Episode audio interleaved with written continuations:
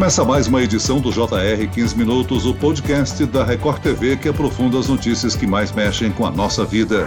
Os brasileiros começam a experimentar uma nova maneira de transferir dinheiro agora por aplicativo de mensagem. Não há cobrança de taxas, mas nem todos os usuários terão acesso a essa nova transação, pelo menos por enquanto. E nos próximos dias, o Banco Central deve liberar novas funções do Pix. Como funcionam essas novas modalidades? Quais as vantagens? Sobre esse assunto, assunto eu converso com o professor Adrian Cerneve, do Centro de Estudos de Microfinanças e Inclusão Financeira da Fundação Getúlio Vargas. Bem-vindo, professor. É um prazer estar aqui com vocês. E aqui com a gente também o repórter Luiz Carlos Azenha. Olá, Azenha. Oi, Celso. Oi, professor. A partir de agora, nós, além de podermos é, postar fotos, também vamos poder mandar dinheiro né, e pagar um empréstimo feito por um parente, por exemplo. Como é que vai funcionar exatamente? O serviço WhatsApp Pay já está sendo prometido há algum tempo né, aqui no Brasil. Um grande resumo sobre isso é: dentro do próprio aplicativo WhatsApp, você pode iniciar uma operação de pagamento. Da mesma maneira que você escolhe um contato e manda uma figurinha, manda um anexo, manda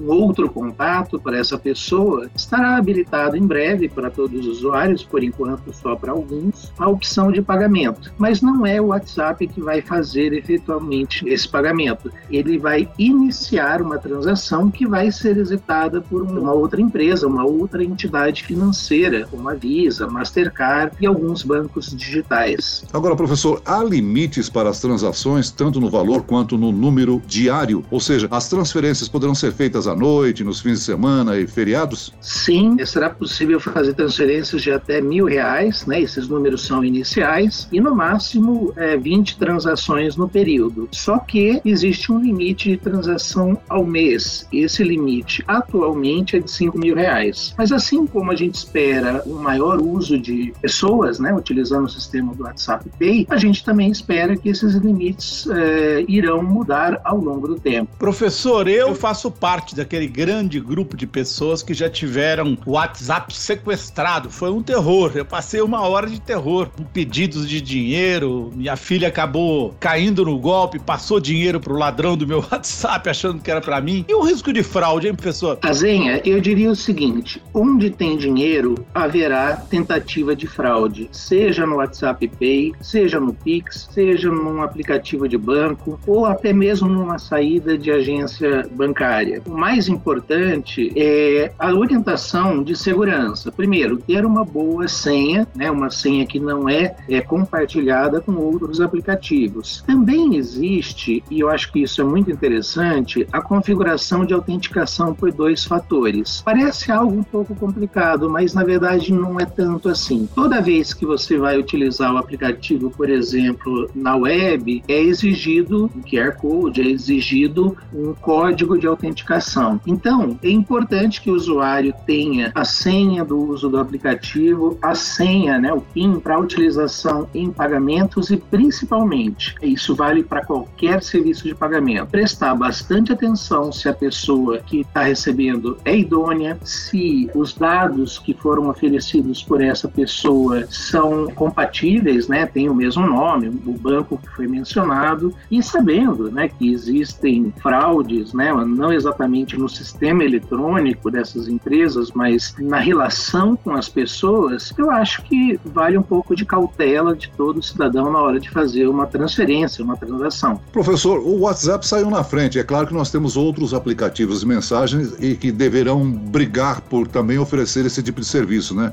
Agora, o Banco Central deve liberar nos próximos dias o Pix Cobrança e o Pix Agendamento. Explica pra gente como é que isso vai funcionar funcionar? O Pix iniciou, né, eu acho que uma coisa muito importante de ressaltar, que o Banco Central acertou bastante nesta regulação do Pix. E quando é, o momento em que o WhatsApp Payment é liberado para é, operar. O Pix permitiu que houvesse o que nós chamamos de ampla interoperabilidade do sistema, ou seja, eu consigo mandar um pagamento para você através do meu banco, através do meu banco digital, né, através da minha wallet wallet digital diretamente, sem ter que passar por um banco tradicional. Um sistema de pagamento X, eu tenho que mandar para aquele banco vermelhinho, que banca, manda para o banco azul, que manda para o outro sistema de pagamento. Era assim antes do Pix. O Pix integrou isso numa mesma plataforma. Então, eu só preciso saber qual é, é a, a, a chave que você quer disponibilizar para o pagamento. Eu te devo um dinheiro, eu estou fazendo um pagamento, eu estou fazendo uma transação financeira. Não importa a mim, emissor, saber qual banco, qual banco digital, qual serviço de pagamento, wallet, etc., você quer receber esse dinheiro. Basta você me informar ou o seu CPF, ou o seu e-mail, ou o seu é, telefone, ou até mesmo uma chave. Então, o Pix, ele cria essa interoperabilidade. Quando o WhatsApp Payment entra nesse mercado, ele entra subordinado ao Pix também. Então, o grande risco que nós víamos, que era o WhatsApp Pay, dominar o mercado, afinal, todos nós temos o aplicativo WhatsApp instalado nos nossos smartphones, sejam pessoas de mais alta renda ou até mesmo baixa renda, é, seria algo muito fácil criar um efeito rede em que somente um aplicativo seria utilizado, seria o WhatsApp Pay. Mas como o WhatsApp vai se subordinar efetivamente ao Pix, esta interoperabilidade está garantida. Ou seja, eu, você, qualquer ouvinte, temos o direito de escolher qual provedor de serviço financeiro nós queremos ter. E tem novidades no mercado. Então surge aí o Pix de crédito, o Pix de cobrança, né, o,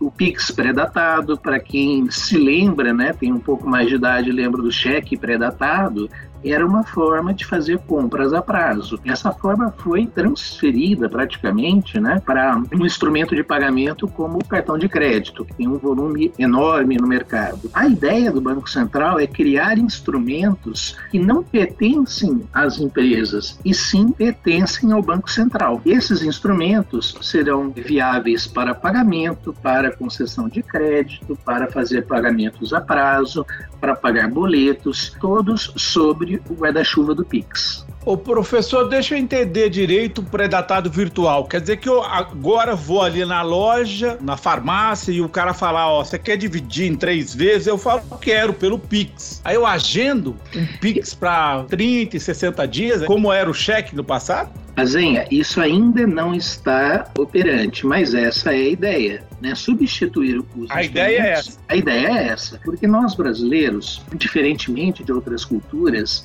temos o hábito de comprar a prazo, mesmo quando a gente tem o dinheiro à vista. A gente é estimulado a comprar a prazo, até mesmo porque não tem muita diferença de preço se é no cartão de débito, crédito, no boleto. Então a gente opta pelo cartão de crédito, mas toda operação de cartão de crédito é uma operação de crédito com juros e risco. Então esse custo está embutido Se você tiver um sistema mais simples, mais rápido e mais barato, possivelmente você cria a eficiência de mercado. Lembrando, né, o Banco Central tem duas atribuições constitucionais: uma controle, outra eficiência. O Pix permite as duas coisas: um maior controle do fluxo financeiro no país e uma maior eficiência também nos pagamentos, né? A gente já tem aí alguns números de utilização hoje, mesmo sem pré-datado, crédito, né? As pessoas estão utilizando o Pix, seja porque é mais simples, seja porque é mais barato, né? E eu acho que o WhatsApp Pay, ele aproveita essa onda, né? Ele traz facilidade, ele traz uma experiência para o usuário, né? Não ter que ficar mudando de aplicativo o tempo todo é, é para fazer uma transferência.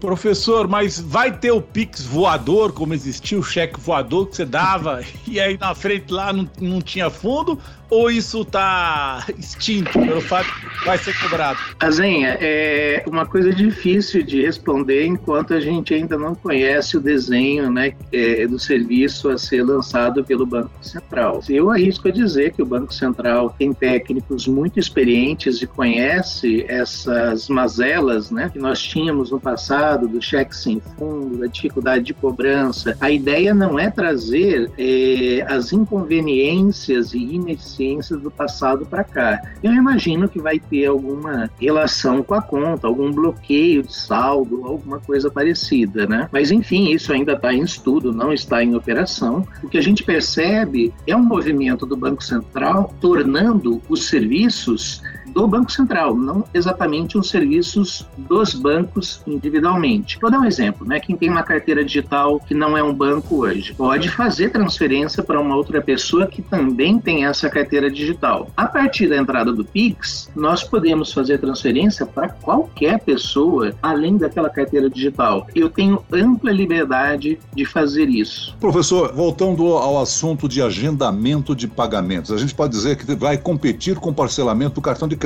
não? Sem as taxas cobradas pelas operadoras. A gente pode dizer que os cartões terão um concorrente forte? Uma das questões que nós temos que colocar sempre em discussão é: o usuário topa utilizar esse instrumento de pagamento ou ele prefere usar o que ele já conhece? Existe receio, porque é um instrumento de pagamento novo, tecnológico e envolve recursos financeiros. Então, sabidamente, as pessoas têm um pouco mais de receio. O cartão de crédito, em geral, ele traz benefícios para o cidadão, seja um maior prazo para pagamento, seja o acúmulo de milhas, pontos que serão trocados por benefícios futuros. O que faria alguma pessoa trocar esses benefícios do cartão por um Pix pré-datado, por exemplo? É, eu acho que aí vai ter uma grande movimentação de mercado, especialmente do lado do comerciante, dizendo o seguinte: olha, no cartão de crédito me custa alguns por cento essa transação. No Pix tem um custo também para o lojista, mas é menor. E ele começa a oferecer descontos para os usuários, para os compradores, em função do instrumento de pagamento. Desde janeiro de 2017, isso é permitido pela legislação. Você pode cobrar diferentes preços em função do instrumento de pagamento. Isso tende a baratear aqueles instrumentos mais caros e, ao mesmo tempo, fomentar novos instrumentos, como, por exemplo, o Pix né,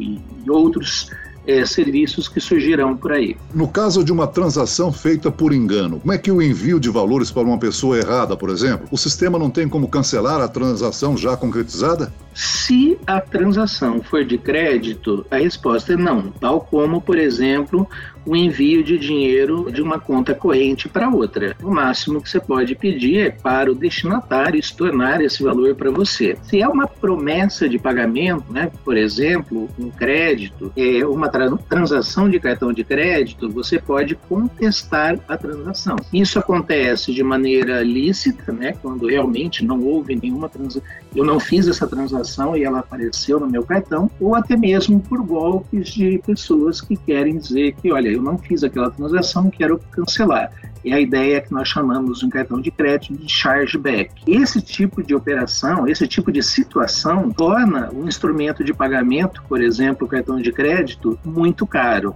Né? Quando a transação é liquidada imediatamente, eu acho que isso, Pix, é, é talvez o melhor sistema hoje para a gente fazer isso, né? eu transfiro dinheiro imediatamente, você reconhece esse recebimento, não existe o risco é, de inadimplência, não, não existe o risco de fraude, e muito menos né, a taxa de juros envolvida. Agora, é preciso muita atenção para quem você está efetuando esse pagamento, porque uma vez feito, não tem retorno. Professor, nós temos 35 milhões de brasileiros que estão desbancarizados, como se diz, né? Esses brasileiros vão ficar à parte do sistema porque todos esses sistemas dependem de uma conta bancária, não? Então, é, é, assim, eu acho que aqui tem uma, uma crítica né, ao WhatsApp Pay neste instante. Eles tiveram autorização do Banco Central para operar numa determinada modalidade que é iniciador de pagamentos. E, para tanto, ele precisa de outras empresas que efetivamente façam, concluam esse pagamento. Mas, é, para utilizar o WhatsApp Pay, eu preciso realmente ter uma conta. Né? É, é, isso é necessário. O que, que contribui para a inclusão financeira? Não é exatamente o WhatsApp Pay nesse formato. Né? O WhatsApp Pay tem uma vantagem por alcançar pessoas que hoje não têm contas bancárias, né? E essas pessoas precisam ser incluídas no sistema financeiro. O WhatsApp é somente um canal, por enquanto. No futuro, eles já pediram, já solicitaram ao Banco Central para ter uma operação como é, o equivalente, né, a um banco digital, né, uma instituição e arranjo de pagamento. Estas empresas, sim, estão fazendo a inclusão financeira. Inclusão financeira não é medida só pelo ato de abrir uma conta. É isso, acho que essa é a coisa primária, mas ter acesso a serviços financeiros de qualidade que sejam adequados para aquele público. Né? Eu acho que cabe aqui um comentário bem interessante. Surgiram diversas fintechs, a gente chama no Brasil de instituições e arranjos de pagamento, diversas fintechs que estão prestando serviço financeiro para pessoas que nunca tiveram acesso a uma conta bancária tradicional. Muito bem, nós chegamos ao fim desta edição do 15 Minutos. Eu agradeço a participação e as informações do professor Adrian Cerneve, do Centro de Estudos de Microfinanças e Inclusão Financeira da Fundação Getúlio Vargas. Obrigado, professor. Eu que agradeço a oportunidade. Agradeço também a presença do repórter da Record TV, Luiz Carlos Azenha. Azenha. Obrigado, Celso. Esse podcast contou com a produção de Homero Augusto e dos estagiários David Bezerra e Larissa Silva. Sonoplastia de Pedro Angeli. Coordenação de conteúdo Camila Moraes, Edivaldo Nunes e Luciana Bergamo. Direção de conteúdo Tiago Contreira. Vice-presidente de jornalismo Antônio Guerreiro. E ao Celso Freitas, te aguardo no próximo episódio. Até amanhã.